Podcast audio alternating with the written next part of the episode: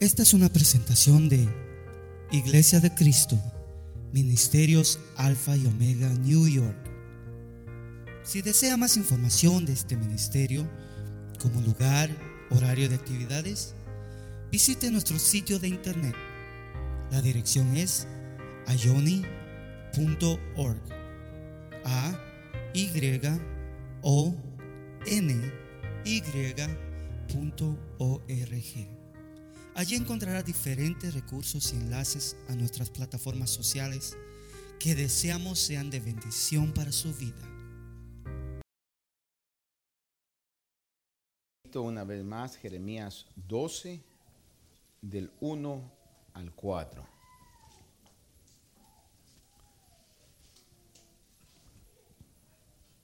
Leemos, dice, justo eres tú, oh Señor, cuando a ti presento mi causa. En verdad asuntos de justicia voy a discutir contigo. ¿Por qué prospera el camino de los impíos y viven en paz todos los que obran con perfidia? Tú los plantas y echan raíces, crecen, dan fruto. Cerca estás tú de sus labios pero lejos de su corazón. Porque tú me conoces, oh Señor, tú me ves y compruebas la actitud de mi corazón para contigo. Arrástralos como ovejas para el matadero y sepáralos para el día de la matanza. ¿Hasta cuándo estará de luto la tierra y marchita la vegetación de todo el campo? Por la maldad de los que moran en ella, han sido destruidos los animales y las aves, porque han dicho, Dios no verá nuestro fin. Amén. Padre, en esta mañana te pido, Dios mío, de que tu palabra pueda ser como esa agua que llega a nuestra vida Has dejado establecido que tu palabra no regresará vacía, sino que hará la obra por la cual tú la has enviado y en fe a esa verdad hoy hablamos tu palabra. Te pido que hayan mentes abiertas, receptivas y corazones preparados para que tu palabra haga la obra por la cual tú la envías. En el nombre de Jesús. Amén. Tome su asiento, por favor, queridos hermanos. El día viernes, para aquellos hermanos que estuvimos acá, yo le hablaba e introducía la meditación sobre las palabras que un famoso escritor escribió, diciendo que habían dos fechas o las dos fechas más importantes en la vida de todos los hombres era cuando nacieron o cuando nacemos y cuando entendemos, encontramos o averiguamos para qué nacimos. Y le mencionaba yo y lo llevaba a algunos pasajes de la escritura donde podemos ver claramente que Dios a los que Él ha escogido, los ha escogido con un propósito. Cada uno de ustedes cada uno de nosotros, deberé decir, que hemos nacido de nuevo, tenemos un propósito que Dios quiere cumplir en nosotros y a través de nosotros. Y va a ser muy conveniente que nosotros nos enfoquemos en ese propósito y no dejemos que ningún sentimiento de envidia, vanagloria, orgullo, cualquier tipo de sentimiento nos desvíe de ese propósito, querramos hacer lo que otros están haciendo, porque Dios nos ha dado a nosotros cualidades, tiempo, recursos para hacer el propósito por el cual Dios nos rescató y por el cual Dios nos ha salvado. Y a veces esos distractores pueden venir por sentimientos internos dentro de nosotros. Recuérdese que todos nosotros todavía tenemos una lucha con la naturaleza carnal. Todavía codiciamos, Todavía mentimos. Amén o no amén. Todavía tenemos orgullo, todavía tenemos envidias, etcétera. Todo ese tipo de sentimiento que estamos peleando constantemente. Es una lucha interna. Pero además de eso, hay un factor muy importante. Y es muy sencillo lo que esta mañana yo quiero compartirle, pero creo que es muy importante. Hay un factor externo que causa bastante daño en el caminar de nuestra vida cristiana. Y es cuando usted está obedeciendo o esforzándose por obedecer la palabra del Señor. Y aquel que está esforzándose por obedecer la palabra del Señor y caminar en rectitud, que eso viene de Dios definitivamente, pero requiere de nosotros una voluntad de decirle, Señor, yo quiero ser dócil a eso. A veces, aquel que está esforzándose o caminando en rectitud, su fe es movida o tambaleada cuando mira que otros que ni siquiera tienen ningún acto de poder amar a Dios, servir a Dios, esforzarse por obedecer a Dios, prosperan más que usted. Prosperan más que los que están portándose bien, por así decirlo. No sé si en alguna oportunidad ha pasado por su mente o para que no se delate o nos delatemos nosotros, le voy a plantear la pregunta de otra manera. ¿Ha conocido a alguien usted? ¿Un primo? ¿Un tío? ¿Que ha tenido ese conflicto? Y que le ha dicho, mira, pero ¿por qué mi vecino? ¿Por qué aquel compadre o aquella comadre o aquella prima que no quiere nada con Dios? Mira cómo está de bien. Buenos trabajos, compra carros que no se le arruinan casas que le salen buenas y eh, tiene una familia que no se le enferma, cada vez la veo más joven o lo veo más joven, yo cada vez me veo en deterioro y a él lo miro cada vez mejor y, y, se la pasa en fiestas, en parrandas y le oyera la boca y habla solamente de cosas terrenales. ¿Nunca ha conocido usted un vecino, primo, compadre? Es más, ¿verdad? En algún momento ha pasado en nuestra mente alguna situación así. Y eso hace que la fe pueda ser movida en algún momento. No sé si estoy hablando a, cristianos que hemos pasado eso, a gente que hemos pasado eso, pero yo creo que es una realidad que en algún momento de nuestra vida puede causarnos ese problema.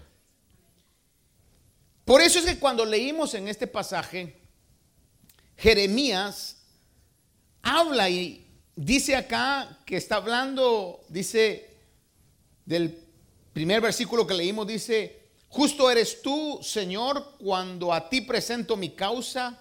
En verdad, dice, asuntos de justicia voy a discutir contigo.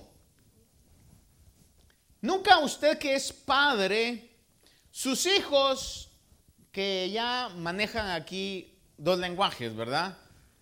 Cuando usted los ha castigado por algo o no les ha dado algo, no le han dicho esta expresión tan común que le dicen, mom or dad o daddy o mommy, that's not fair. ¿Cuántos han oído esa expresión alguna o la oyeron en alguna oportunidad?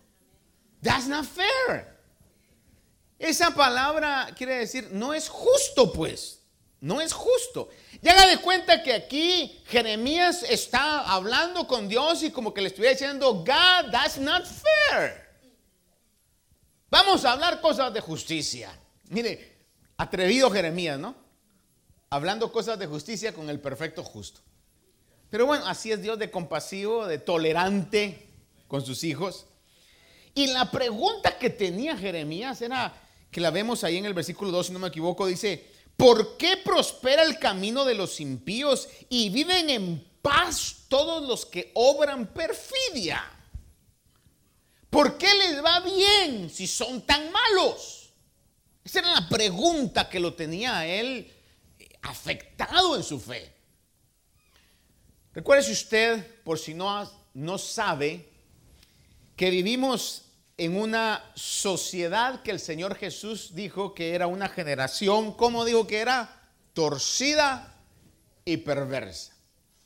Y hoy, en el tiempo que nos ha tocado vivir, para aquellos que ya contamos nuestros años, no de uno en uno ni de cinco en cinco, sino de diez en diez y algunos de veinte en veinte.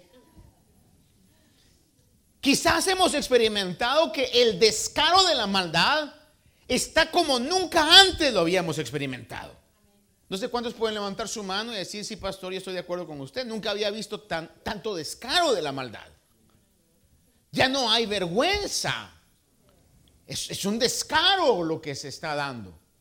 Vivimos en medio de esa, del cumplimiento de esas palabras del Señor Jesús, donde estamos en una sociedad terrenal llena de aberraciones. Fíjese que las aberraciones son toda acción o comportamiento o producto que se aparta claramente de lo que se considera natural, correcto o lícito.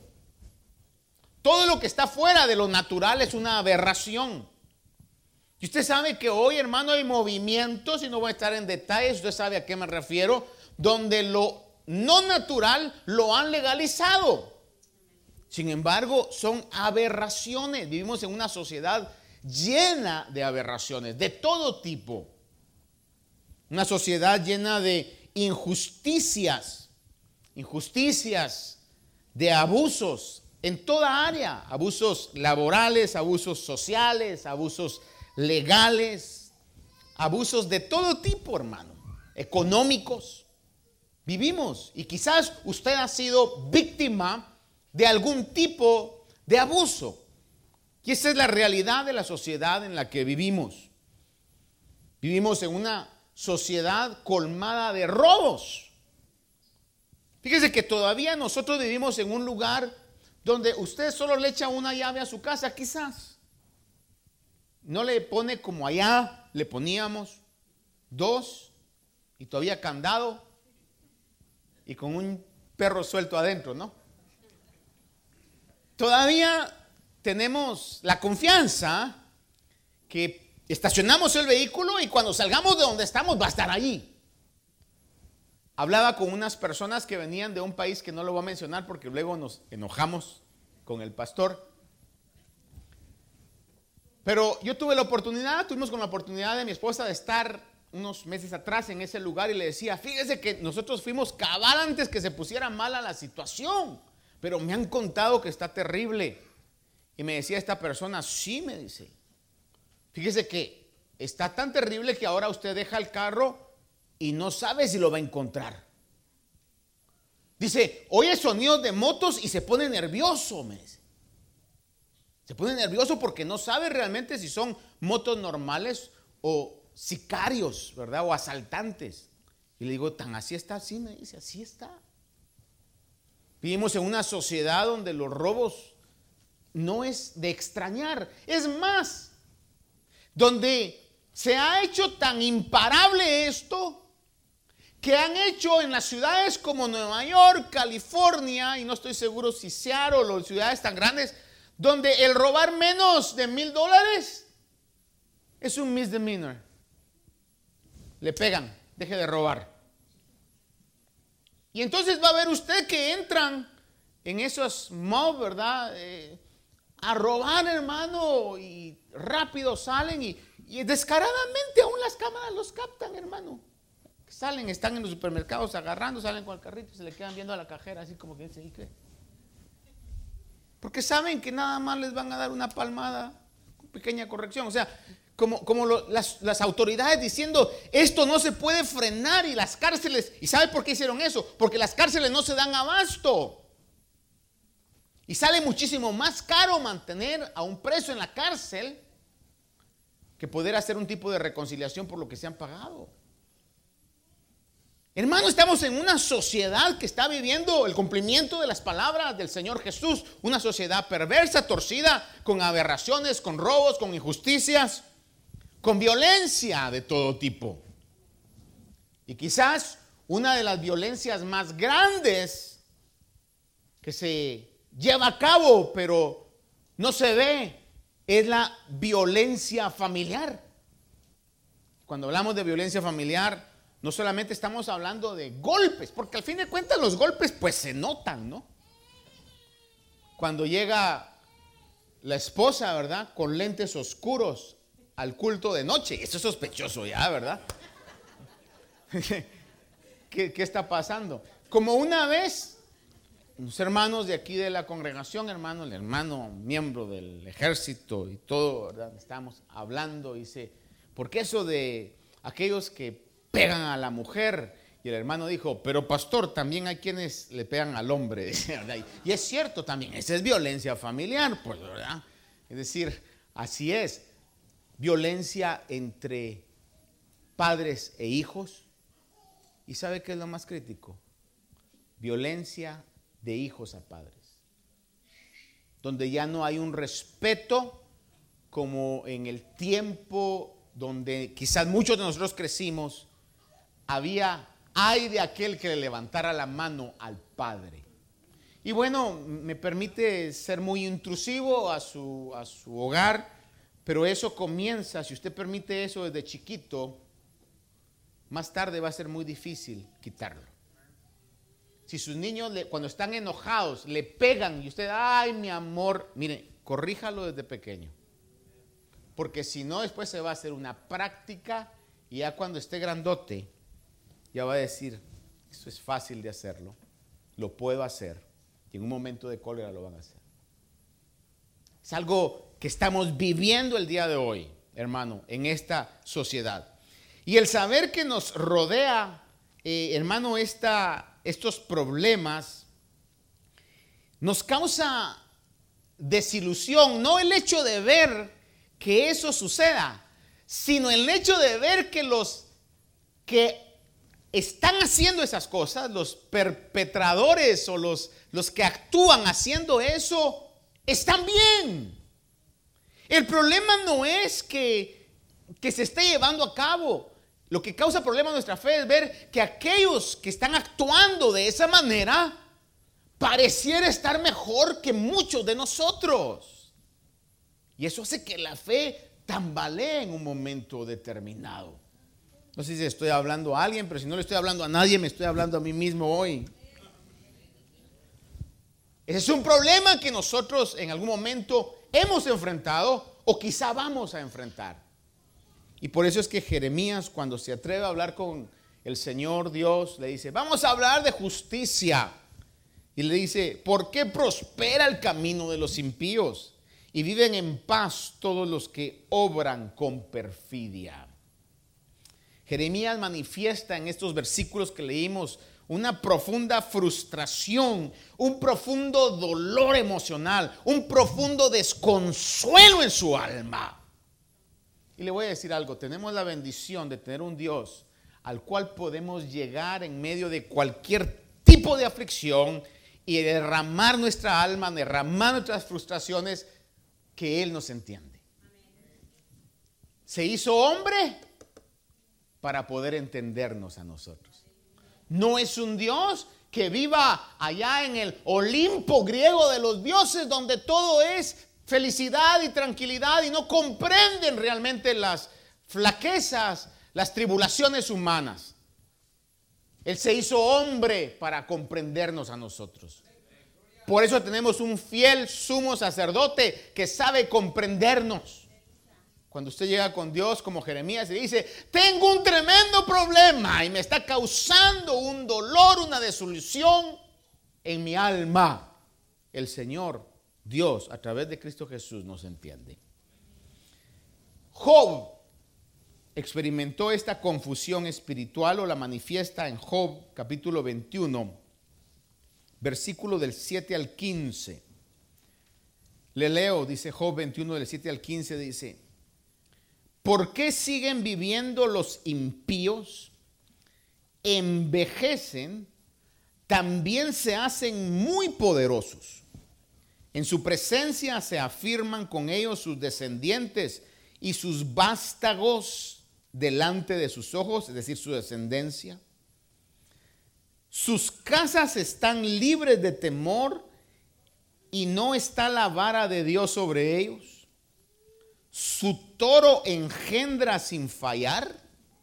Su vaca pare y no aborta envían fuera a sus pequeños cual rebaño y sus niños andan saltando, cantan con pandero y arpa y al son de la flauta se regocijan, pasan sus días en prosperidad y de repente descienden al Seol y dicen a Dios, apártate de nosotros, no deseamos el conocimiento de tus caminos ¿Quién es el Todopoderoso para que le sirvamos?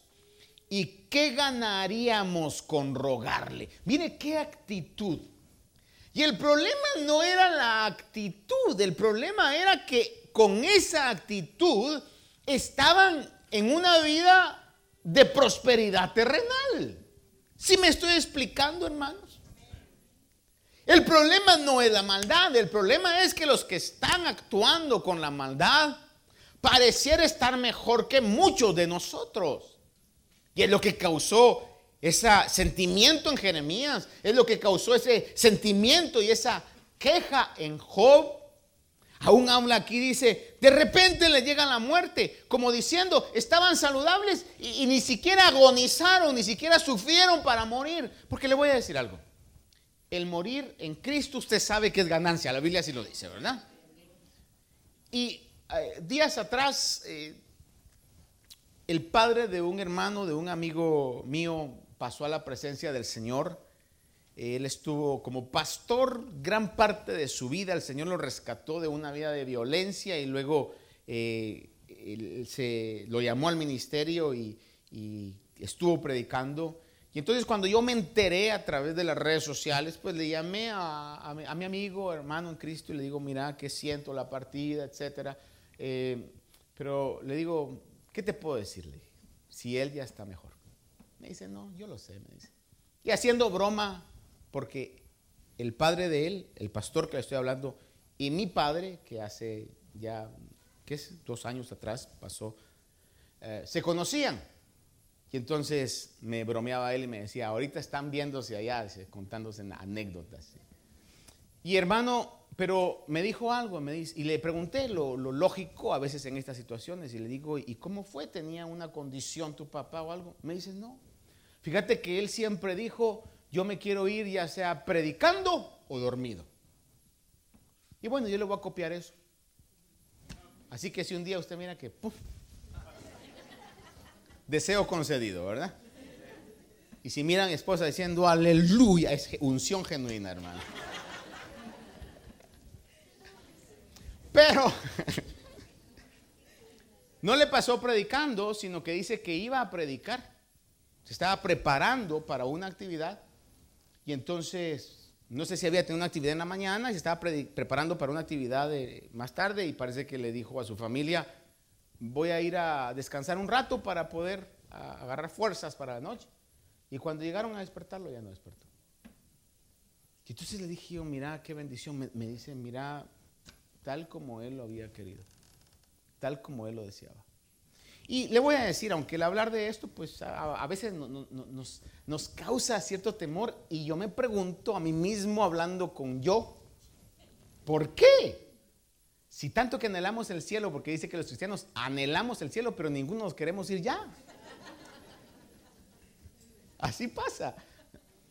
Pero en, en este punto, fíjese usted de que hasta el punto de una muerte así, mire, no va a levantar su mano porque yo sé que es un touchy subject, pero yo sí le voy a decir, una muerte así, bonita, hermano. Yo me apunto. Dormido.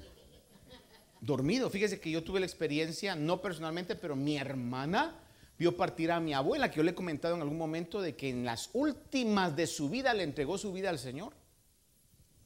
Y tuvo una experiencia, unos meses, hermano, se bautizó y, vivió una, diría yo, una etapa de primer amor muy lindo.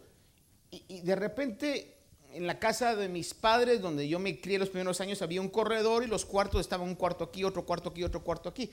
Usted sabe las casas de allá de los países donde alguna gente vivió en algún momento. Así eran, ¿verdad? Con un corredor. Entonces, mi mamá creo que le dijo a mi hermana, dile a mi mamá, o sea, a mi abuelita, que venga a tomar un café. Y entonces, o no sé cómo fue el asunto, el punto, es que pasó y se dio cuenta que la abuelita le hizo... Dice, ay, la voy a dejar durmiendo. No, decirle le dijo, ¿verdad? Porque ella quería. Y cuando llegó, ya la abuelita se había ido. Qué bonita muerte sido, ¿verdad? Y es lo que Job vio y dijo, estos se portan mal, estos hacen marufias, tranzas, estos roban, estos blasfeman en contra de Dios. Dice, ¿y yo para qué le tengo que rendir cuentas a Dios? ¿Y qué voy a sacar yo con obedecer a Dios? ¿Y a mí Dios qué me puede hacer? Y aparte, hasta su muerte es buena. Jeremías fue conturbado.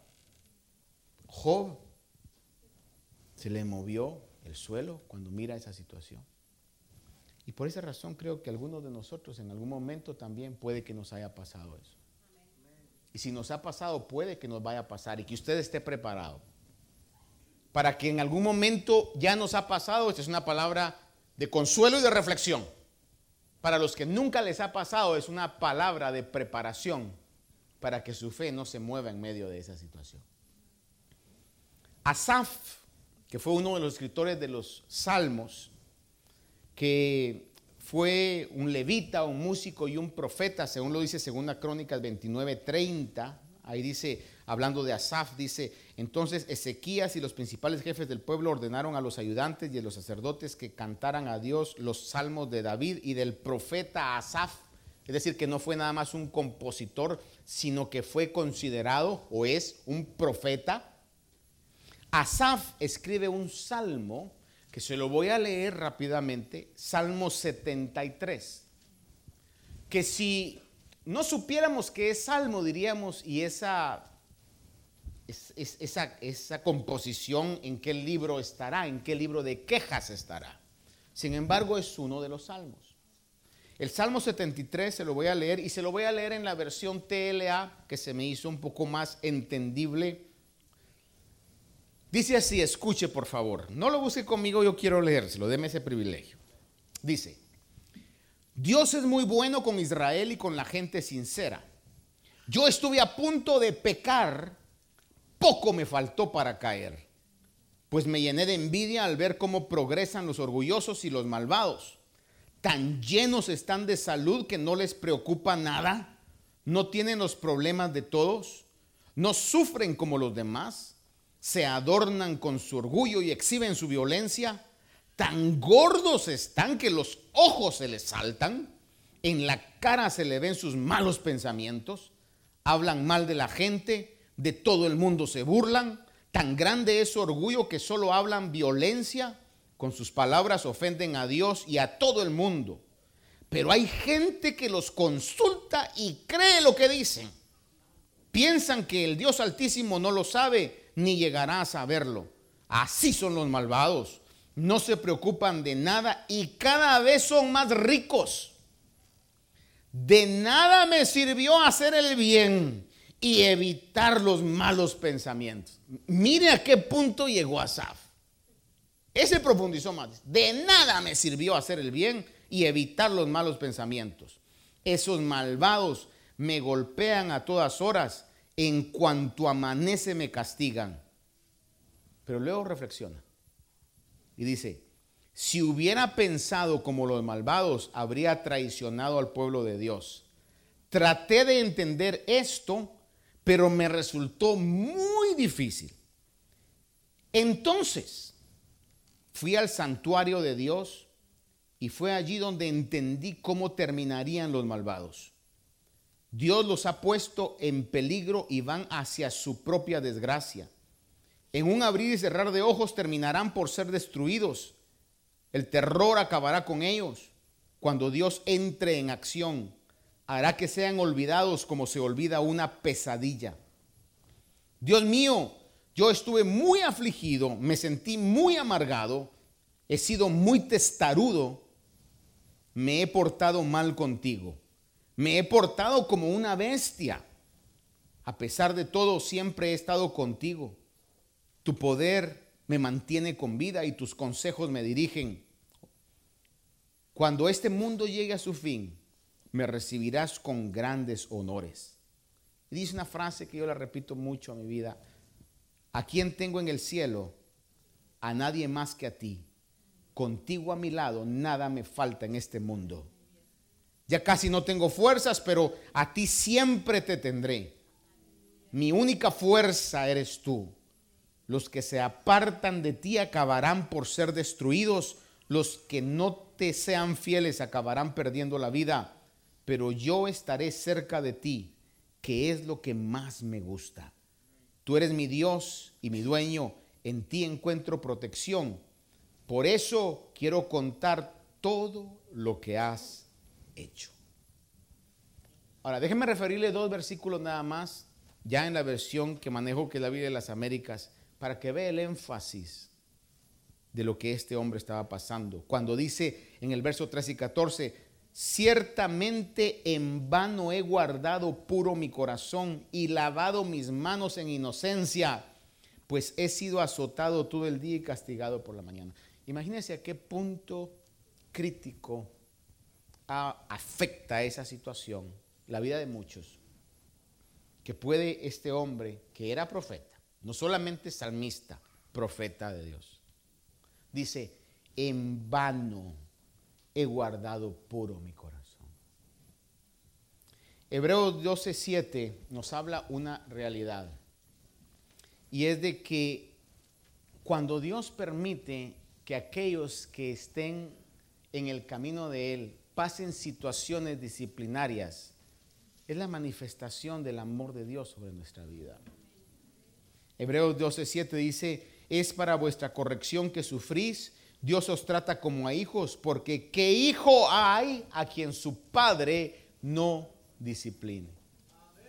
Lo peor que le puede pasar al hombre que se porta mal es que no le pase nada. Le voy a repetir eso. Lo peor que le puede pasar al hombre pecador es que no haya reprensión. Porque eso lo que está diciendo es que no son hijos de Dios. Pero si usted dice, yo cualquier cosita que hago y rápido el Señor se saca el cincho, siéntase dichoso porque Dios lo ama y lo ha aceptado como hijo y la ha aceptado como hija. Y el propósito que tiene para con usted, la autoridad de la palabra nos dice que lo va a completar. No depende de nosotros, depende de Él y lo va a hacer. Un escritor decía esto sobre este salmo, un comentarista decía esto. Note que Asaf no ocultó sus sentimientos a Dios. Fue honesto acerca de su confusión y frustración. Y dice este comentarista, cuando usted esté molesto y sienta que Dios lo ha decepcionado, llévele sus luchas en oración. Él no tiene miedo de sus preocupaciones. A Él no le preocupan tus decepciones. Es mucho mejor derramar nuestra ira y ansiedades ante Dios a través de la oración que enterrarlas dentro y volvernos al pecado. Mejor que usted y yo lleguemos y le digamos, Señor, estoy bravo, pero bravo. Como decía aquel cómico, ¿verdad? Tengo odio, pero odio jarocho. No sé por qué diría eso. Estoy pero confundido, Señor. Mira, yo no entiendo. Y es que la Biblia dice, me fue difícil entenderles. Qué cosas que humanamente, hermano, yo le diría, no, en, mi propia perspectiva, no son difíciles. Para Martín Azurdia son imposibles. Pero lo que es imposible para el hombre es posible para Dios. Y aquí en el versículo 15 al 17, cuando Asaf reflexiona, dice, si yo hubiera dicho así hablaré, es decir, que él, mire, no dejó que sus frustraciones manifestaran sus palabras al pueblo y a la gente. Mire, antes que dejemos que las frustraciones salgan a su familia, a hermanos de la iglesia, a compañeros de trabajo, hermano, vaya a Dios, vayamos a Dios. Antes que eso salga, vayamos a Dios y le digamos, Señor, no puedo ir con nadie. Porque pueden mis palabras afectar, pueden mis palabras destruir, pueden mis palabras hacer que la fe de muchos caiga. Pero vengo a ti, tú sabes lo que siento. Y es lo que Asaf hace. Dice, si hubiera hablado así, pero dice, he aquí, habría traicionado la generación de tus hijos. Cuando pensaba tratando de entender esto, fue difícil para mí, pero me encanta y me ministra esto. Dice, hasta, hasta que entré en el santuario de Dios, cuando comprendí cuál era el fin de ellos. Para ir concluyendo le voy a decir esto. En la búsqueda, porque eso significa entrar al santuario de Dios. No confundamos, si usted diga, eh, entro al santuario de Dios los domingos nada más cuando voy a la iglesia. No, en su casa usted puede entrar al santuario de Dios. Puede llegar en esos momentos, quizás hermano, usted no aguante el ambiente en el trabajo, hermano, y siente explotar. Convierte un santuario en el tiempo de break, en lugar de ir a comer, lo cual nos va a hacer mucho beneficio dejar de comer algunas veces. Vaya y usted venga y diga, estos 15 minutos, Señor, yo me voy a meter contigo, Padre, tú sabes lo que siento, tú sabes ahorita lo que tengo corriendo, Padre, tú lo comprendes, amado Dios. Yo no eh, vengo delante de ti y quizás ni palabras, si usted solo se va a ir, uy, Señor, you know what I mean, Lord. Tú sabes lo que siento. Pero gracias porque puedo entrar con confianza a tu santuario. Help me, God. ¿Sabe usted cuál es la oración más corta y más efectiva que yo encuentro en la Biblia? La oración de Pedro cuando se estaba hundiendo en las olas. Señor, sálvame. Y el Señor lo salvó. No hubo una oración elaborada, grande, sino una oración sincera y con todo el corazón. Y es lo que Jeremías, es lo que Job y es lo que Asaf están poniendo acá. Cuando llegamos al momento de la comunión, cuando entramos al santuario de Dios, la búsqueda y la comunión trae revelación. ¿Revelación de qué? Revelación de la realidad de lo eterno. Trae revelación de la realidad de lo verdadero, de lo inconmovible. Trae revelación de la realidad del reino que nos aclara toda confusión y toda frustración temporal y hace que valga la pena el camino de obediencia Asaf inicia este salmo que leímos en el versículo 2 con estas palabras y dice, en cuanto a mí, mis pies estuvieron a punto de tropezar, casi resbalaron mis pasos y después de entrar a la presencia de Dios, mire, comienza el salmo diciendo, en cuanto a mí, pero después de que entra al santuario, en el versículo 28 dice, pero para mí Estar cerca de Dios es mi bien. En Dios el Señor he puesto mi refugio para contar todas sus obras. Está hablando de un problema personal muy humano. En cuanto a mí, humanamente, esto fue un conflicto terrible. Pero he llegado a entender que la solución para mí es estar en la comunión en el santuario de Dios. Y concluyo con esto, Salmo 27, 4. David escribe este salmo y dice, una cosa he pedido al Señor y esa buscaré, que habite yo en la casa del Señor todos los días de mi vida, es decir, que esté en el santuario, que esté en esa constante comunión con Dios, para contemplar la hermosura y para meditar en su templo. La TLA dice, y para buscarlo en oración Porque cuando estamos en esa comunión, Dios transforma nuestros pensamientos. Ahora, la conclusión es, ¿en qué atmósfera enfrentaremos nuestras confusiones emocionales? Yo nos hago esa pregunta a todos. ¿En qué atmósfera queremos enfrentar nuestros problemas, confusiones, frustraciones emocionales? ¿En la atmósfera humana o en la atmósfera divina? Porque en toda situación podemos entrar al santuario de Dios. ¿Quién nos aconseja cuando estamos confundidos? ¿Nuestra mente? ¿Nuestro yo? Ah, mire, si nos dejamos aconsejar por nuestro ego, le garantizo, y no soy profeta, pero ahorita me voy a poner el manto simbólico de profeta, le garantizo que va a tener una vida de incomodidades, de frustraciones, hermano, y de problemas toda su vida. Si deja que su ego sea su consejero, si yo dejo que mi ego sea mi consejero, voy a estar fundido el resto de mi vida, hermano. Pero si llego delante de Dios, Señor, no sé lo que está pasando. No entiendo por qué está pasando lo que está pasando, Señor. Pero vengo a ti, instruyeme, Señor. Instruyeme, Padre. El Señor Jesús nos deja un ejemplo cuando se encontró en el punto cúspide de su sufrimiento, cuando estaba llegando al Calvario. Dice la Biblia en Lucas que estaba en gran agonía. Y en medio de esa gran agonía, de esa gran confusión, llegó a buscar la voz de Dios en oración. Y cuando usted estudia eso, ve que el Señor oró tres veces. Y las tres veces la misma oración. Yo he llegado a interpretar esto.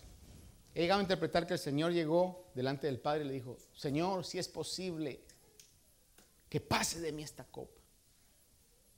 Y quizás el Padre le respondió o no le respondió. Voy a pensar que le haya respondido y le haya dicho, o voy a pensar que no le respondió. Entonces el Señor fue con los discípulos otra vez y los encontró durmiendo en ese pasaje. Y haber dicho, quizás en la segunda me responde. La misma oración. Si es posible que pase de mí esta copa. Y el Señor no le responde. La misma oración.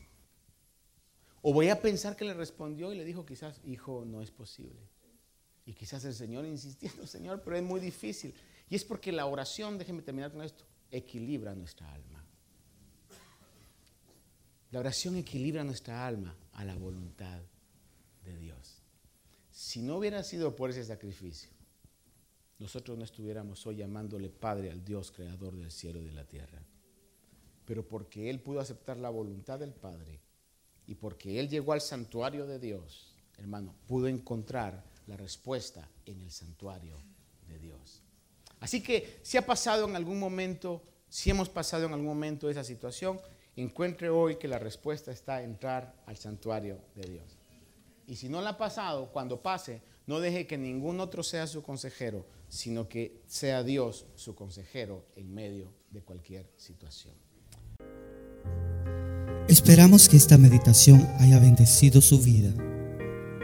Si desea más información de este ministerio, como lugar, horario de actividades, visite nuestro sitio de internet.